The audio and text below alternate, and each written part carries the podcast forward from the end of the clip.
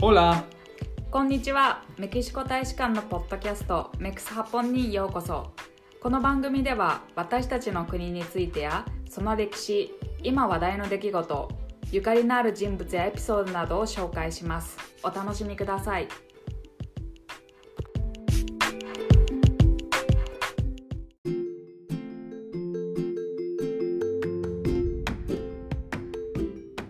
2021年8月6日。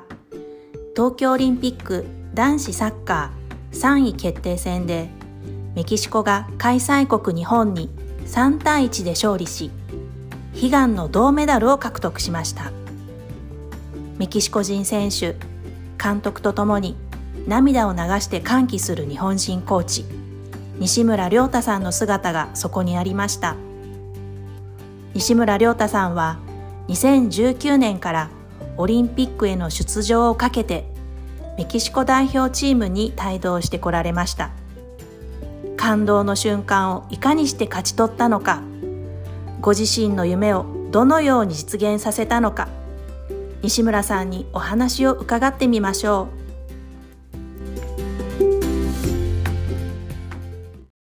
西村さん、本日はメキシコ大使館のポッドキャストメクスハポンにご出演くださり、ありがとうございます。え今年7月から8月にかけて、え東京でオリンピックがあったと思いますけれども、えまだまだその記憶が、え冷めやらないうちにいろいろ西村さんにお伺いしたいことがたくさんあるんですね。はい、えオリンピックでの銅メダル獲得おめでとうございます。ありがとうございます。はいあの、早速なんですけれども、東京オリンピックに参加された時のそのエピソードですとか、そのご経験についてお伺いしたいんですけれども。はい、よろしくお願いします。えー、はい、よろしくお願いします。えー、東京オリンピックのその選手村で期間中は過ごしていらっしゃったんですよね。そうですね、試合が東京周辺のスタジアムの時は選手村にえー、滞在していて、はいえー試合えー、第 3, 第3戦の南アフリカ戦は札幌だったんですけどそれはまあ札幌に移動してホテルで、えー、準決勝のブラジル戦は鹿島であったのでそれも、えー、移動して鹿島のホテルででもその2試合以外は全部もう選手村にいました私たち選手村っては、まあ、都内にありますけど、東京に住んでてもいけないんですよね。この中はどうなってるんだろうっていう気になるんですけど。えー、いや、選手村はもう本当に、なんていうんですか、小さい町みたいな、なんとも、えー、そのマンションが敷地内にあって、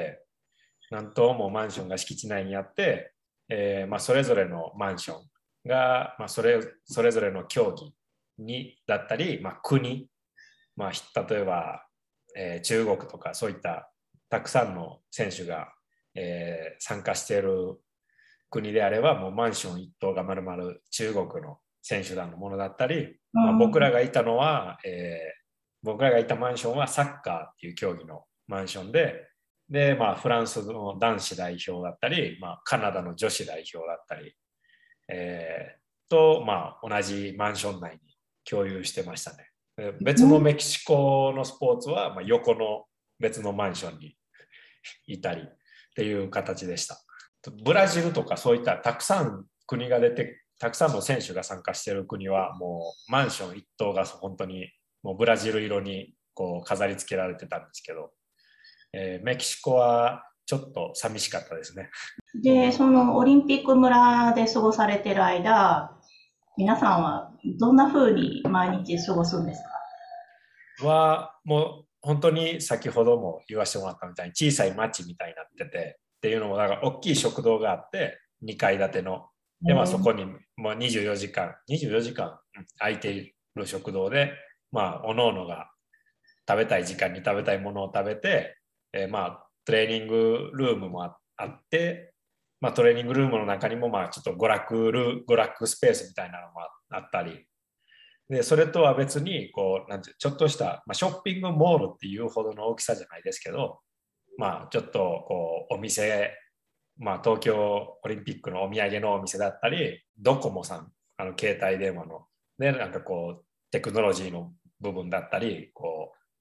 散髪屋さんがあったり、こう、歯医者さんがあったり、郵便局があったりみたいな。僕たちコーチングスタッフは基本もうずっと部屋で閉じこもって仕事してましたけど 選手たちは結構ブラブラしていろいろ楽しんでたみたいです。あの、今回バブル方式って言われて、その外部の人とは一切こう接触ができないような形での開催だったじゃないですか。はい。あの、まあ、ご実家のね、お父様お母様ですとか、元チームメイトの方ですとか、うんうん、ご友人ですとか、一切会えないですよね。あっちゃいけないんですよね。そうですね。基本的にはもう、選手村もう基本は選手村から、まあ、練習会場に、まあ、専用のバスで行って練習会場からバスで戻って選手村。選手村からバスで試合会場でバスで選手村っていう移動しかできなくて、えー、そういった意味で、えー、その選手村以外の例えば札幌にいた時とか横浜にいた時で、えー、でも、えー、そうですね。横もう本当にホテルの中とかでもこうまあ通れる、えー、通路が区切られてたり。そういった面では隔離は、えー、すごいしっかりされてて。でもその行き帰りの空港はちょっとあれやっぱり制限しきれないところがあったというか、うん、そこではやっぱりちょっとこうファンの方だったりがまあ来られてたり、まあ、そこは僕の母親も空港に こう会いに来てくれたんですけど警備員の人が必死に止めてましたあの今回その、まあ、あの試合の話になりますけれども、はい、グループリーグがまずメキシコと日本一緒だったじゃないですかさらにその銅メダルがかかる試合がまた今度2回目、日本とやることになったじゃないですか。はい。それが分かったとき、うん、どんなふうに思われました？まず最初にグループリーグで当たるって分かったときは、あ当たるやろうなって思ってたんですね、なんとなく。そうなんですね。はい。なんとなく当たるんやろうなって思っててっていうのも、ずっとこの、えー、オリンピックの、えー、プロセス、2019年から始まったんですけど、僕らは。その段階で、えー、2回別に試合した、国際親善試合したことにしたことがあって、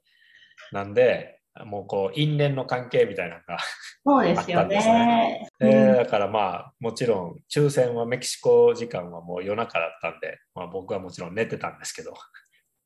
こう朝起きて、えー、携帯見たらもうものすごいメッセージで「日本と当たる!」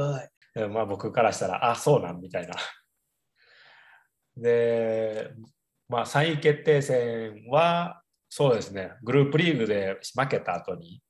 えー、もう絶対に決勝で当たってリベンジするっていう風に僕らのメキシコのチームの中ではもう合言葉になってたんで、でも絶対にもう一回当たるっていうのは分かってたんですけど、それがまあ、決勝にはならなかったけど、まあ3位決定戦で、こう、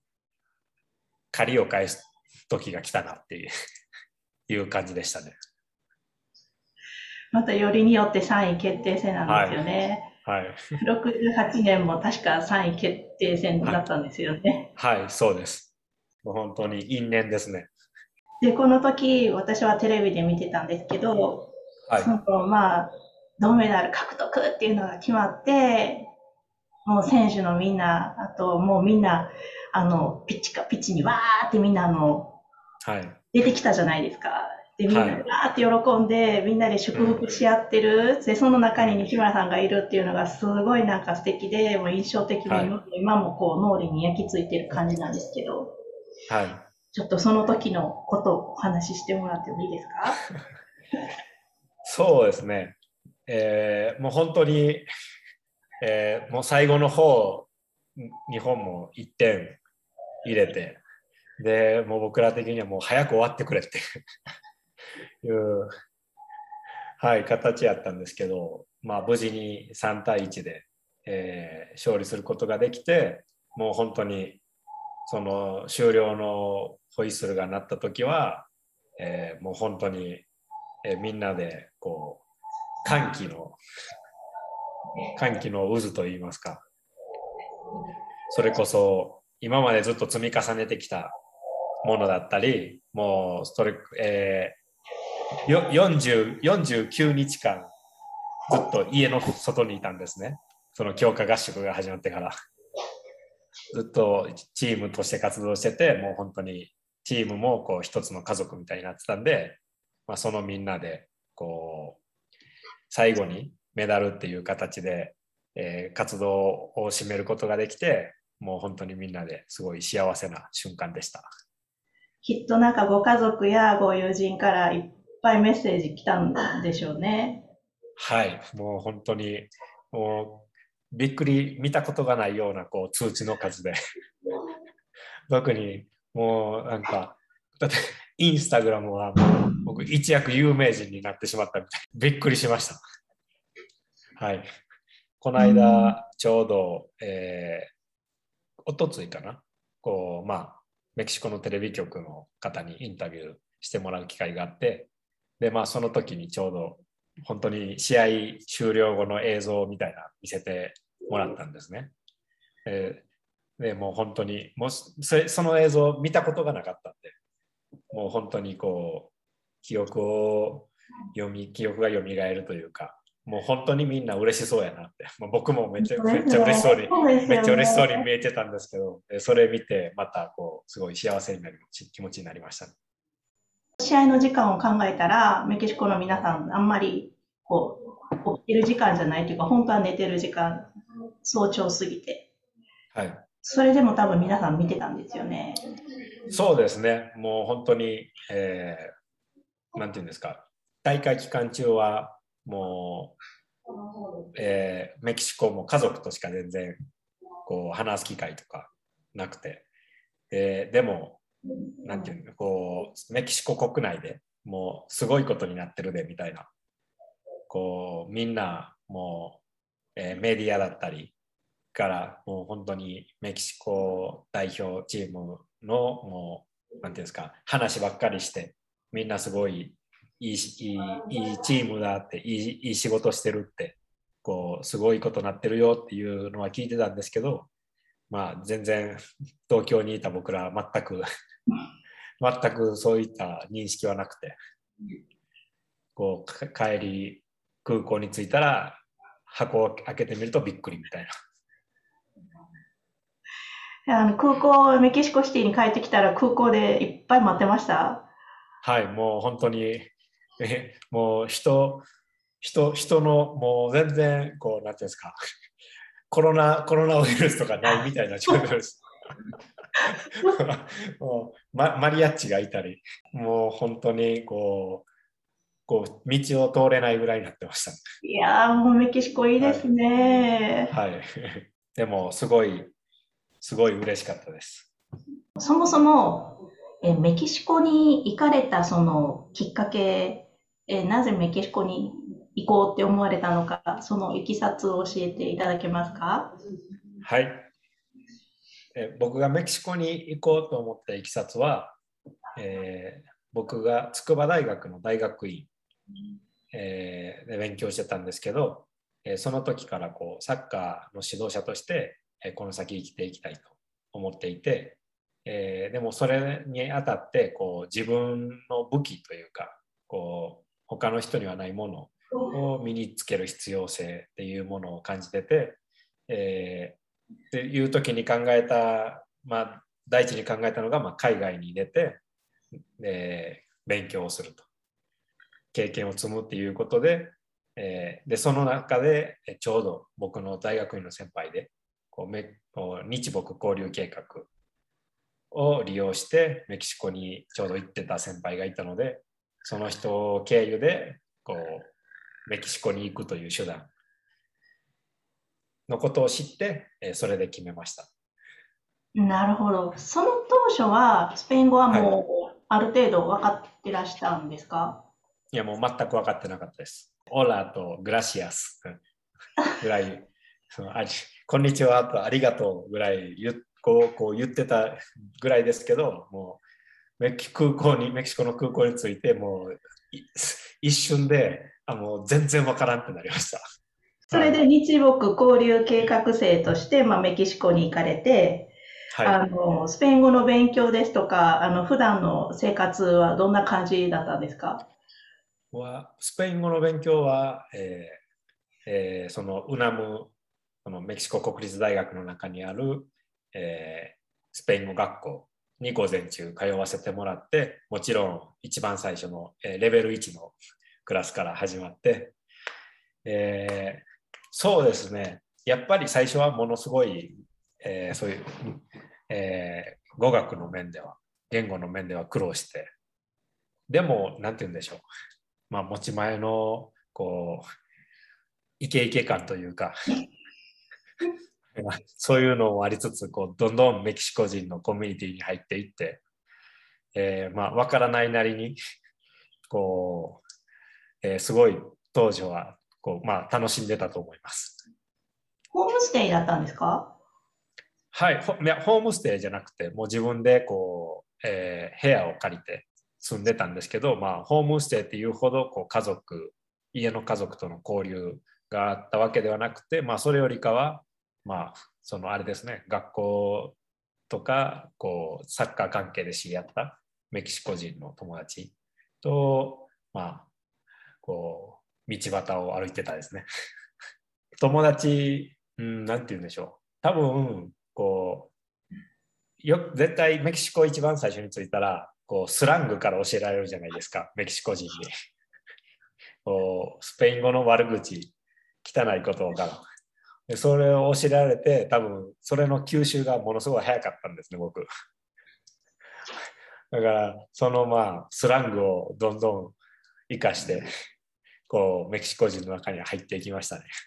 それで、で、えー午前中は、えースペイン語語学学校でスペイン語を勉強されて、はい。午後は、えーそのサッカーのコーチングを教えてる学校に行かれてたんですか？はい、えー午後、えー午前中は語学学校、えー午後は、えーその指導者、サッカーの指導者学校に聴講生という形でこう授業にこう潜り込ませてもらってたんですけど、まあ、もちろん全然言ってることは分からなかったんですけど、まあ分からないなりにこうスペイン語を浴びつつ、まあ、メキシコ人のこう友達を作りつつっていう形でしたね。サッカーのその指導者コースっていうのは座学ですか？なんかどういう内容を勉強されるんですか？えー指導者学校では、まあ、座学と実技両方あるんですけど、えーまあ、座学の中ではコーチング学から始まって、まあえーサッカーの技術論だったり戦術論だったり、まあ、それだけじゃなくてこう、なえー医学の部分だったり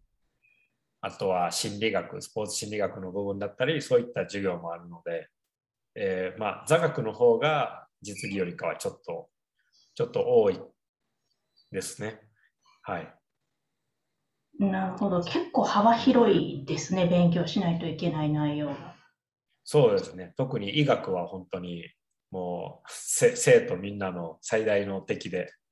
もう筋肉の名前だって骨の名前を全部スペイン語で覚えないといけなくて、もうで、そんなん、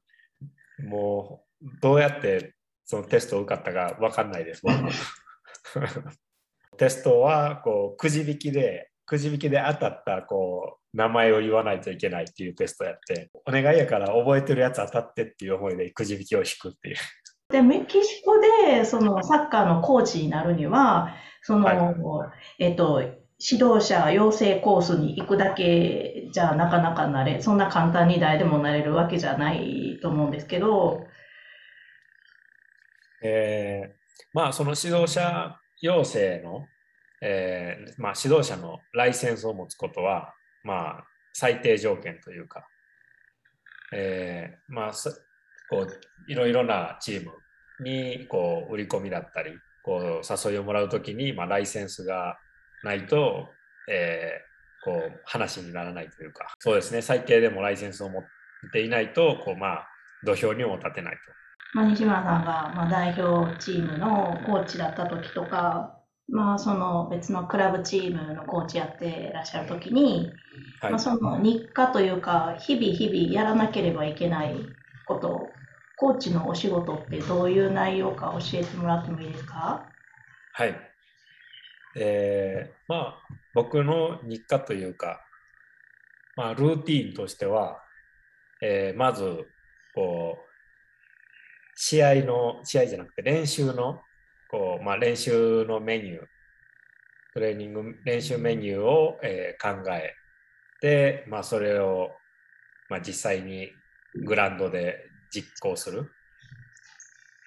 で、まあ、練習の後には、えーその撮影した練習をビデオで見返してこう反省反省点を探しつつ、えーまあ、次の日の練習を考える。で、まあ、全部そういった練習は、まあ、もちろん週末の試合週末の、えー対戦相手がどういうのかっていうのをもちろん分析した上で、えーまあ、それをもとに練習メニューを立てつつそれプラス、えー先週にあった自分たちの試合のも分析して、えーまあ、何が何を改善しないといけないかっていうのも、えー頭に入れつつこう毎日こう練習していくっていうのがまあ、うん、こうざっくりとしたルーティンですね。分析が多いですね。そうですね。だから、まあ、えーもちろん練習時間は1時間半だったり、2時間、実際の練習時間なんですけど、まあ、それ以外にも、えーすごい、えーなんていうんですか、オフィスワークというか、こう、オフィスでパソコンでっていう仕事も、うんえー結構、結構というか、かなりあります。ね、そうなんですね。意外です。はいなんか常にピッチに出て、こうなんうかん選手にああしろこうしろってなんか指示してるようなイメージですね。はい。まあ、その、ああしろ、こうしろって指示するために、こう、なんていうんですか、事前の 準備が必要なんですね。そりゃそうですよね。ね、もう多分、以前っていうかもう本当にだいぶだいぶ、ものすごい前の時代の指導者の人たちは、それこそもう本当に、もう2時間だけ、グラウンド2時間だけ仕事をして、それ以外の時間はもう本当に全然サッカー以外のことをしてるっていう人がほとんどだったんですけど、そうなんですね。えートップレベルまあ、レベルの高い選手、レベルの高いチームの場合は、本当にそれこそ事前の準備が、の時間がものすごい、えー目に見えない部分でありますね。そうなんですね。はい。なんか選手のそのモチベーションを高めるために、なんかそういう、なんていうんですか、ビデオを作ったりとかもするんですか？うん、それは別にそういう担当の人がいて、はい。えーまあ、そういうのも、えーなんていうんですか、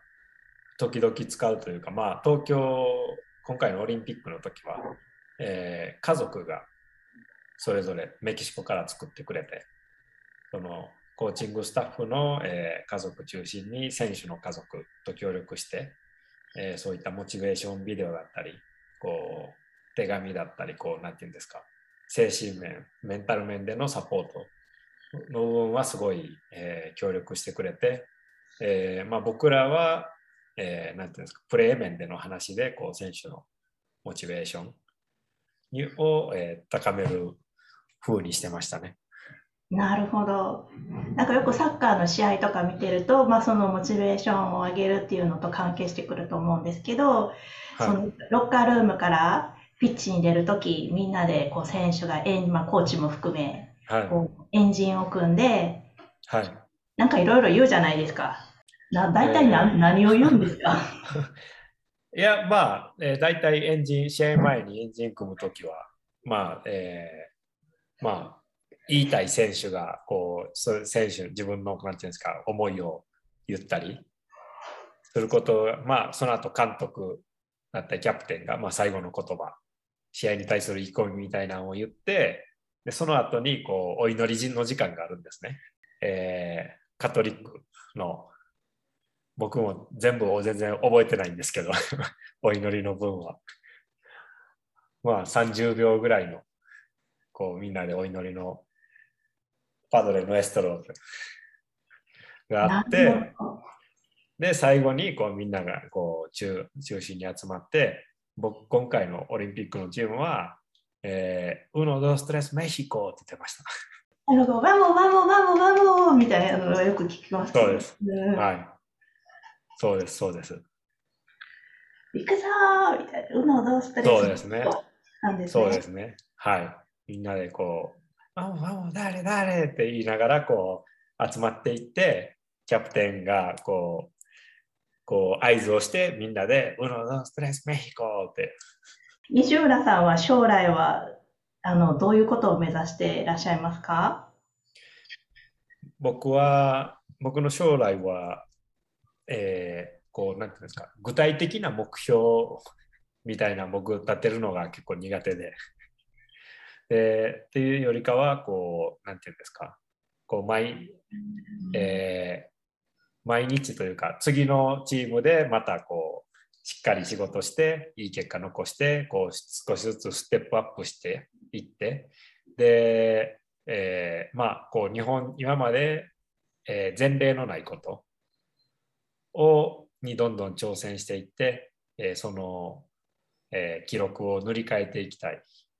こう記憶に残るようなこう仕事を人々の記憶に残るような仕事をしたいっていうのが、えー僕の将来の目標ですね。いやもうご活躍を本当に期待しています。いろんなところでございます西村さんを見てみたいです。頑張ります。あの最後なんですけど、はい。えー西村さんのようにですね、メキシコに渡って、メキシコ社会で成功したいと思っているような日本の方がいらしたら、はい。どのようなアドバイスをなさいますか？はい。えー僕の経験から、えー言えること、僕がもう本当に強く思うのは、えーまずはこう GO に入れば GO に従えと。っていうのが、えーえー一番だと思います。メキシコに限らず。まあ、メキシコについてメキシコ人の中でメキシコ人の文化を理解した上でこう自分の信念といいますかこう自分の、えー譲れない部分は、えー曲げずにでもこうメキシコに対応しつつ、えー目標に進んでいくというのとあと僕はメキシコは、えーいい意味でこうすごい余白がある社会だと思うんですうね。んな何事においてもこうこう日本と違ってこうまだまだ決ま決まりきってないところがあるというかというか逆にこう抜け道じゃないですけどこうやり方を探す探せばいくらでもこうやり方だったりこう解決策にこう出会うことができると思ってるんですねメキシコは。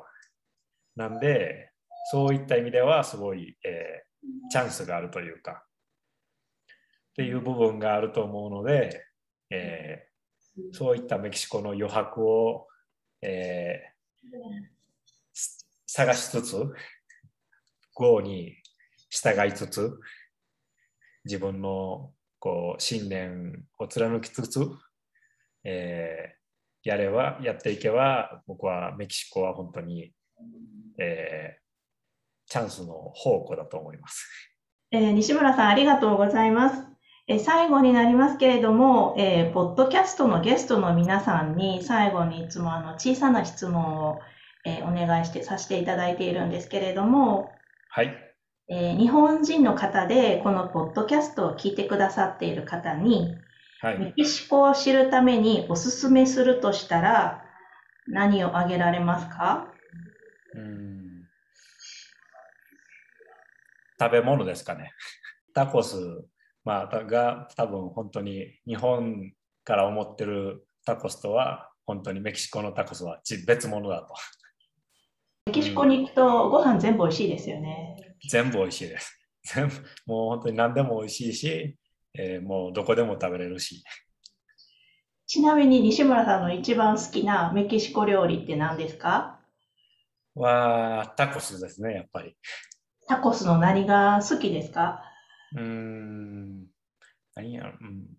僕はパストールかスワデロ。と辛い、えーそ辛いソースをいっぱいかけて、ライムをいっぱいかけて食べるのが好き。道端にある、もう本当にそれぞれの、えーなんていうのローカルの、えーなんてこう朝ごはん売ってるとかだったりタタコス屋さんだったりもう移動式の屋台とかで売ってたりするところ。もう本当にその一つ一つに何て言うんですかこう、えー趣というかこう本当にめこうそので店店主のこう温かさだったりこう気さくさだったり、えーもちろんご飯も美味しいし、えー値段も安いしこう道端でもう本当に通りすがったメキシコ人の人とこう一緒にご飯を食べるみたいなそういうローカルなところが、えー僕はおすすめです。それでは、えー今度メキシコ人の方で、このポッドキャストを聞いてくださっている方に、日本を知るために、えー何をおすすめされますか？うーんそうですね。食べ物ですかね、また。やっぱり食べ物ですかね。やっぱり食べ物か。うん、まあ、うーん、そうだと思います。っていうのも、もう今回、えーメキシえーオリンピック来た時も、メキシコ人の選手が一番驚いてたのは、えーご飯が美味しいって言ってました。選手村のう、んえー日本食コーナーの特に白ご飯はい。とお味噌汁だったり、まあ、事前そのホテルにいた時はもう本当にホテルの食事だったり、あの、えー照り焼きソースだったり、あの、えーなんていうんですか、ポンポン酢、ポン酢のこう、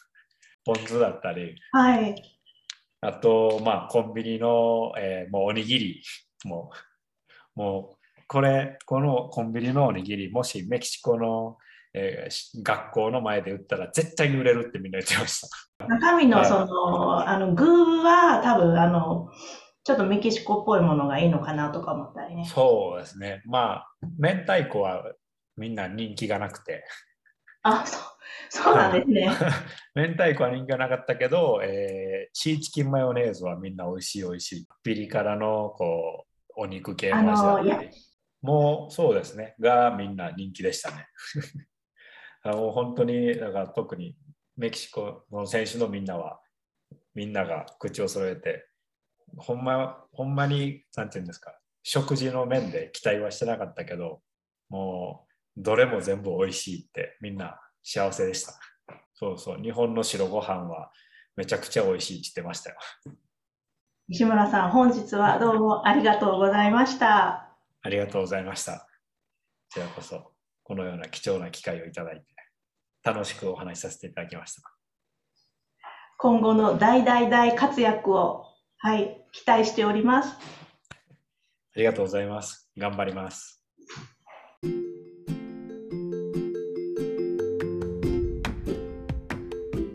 今回のポッドキャストメックスハポンはいかがでしたでしょうか？西村亮太さんの情報などにつきましては、ポッドキャスト第71話の詳細欄をご覧ください。この番組についてのコメント、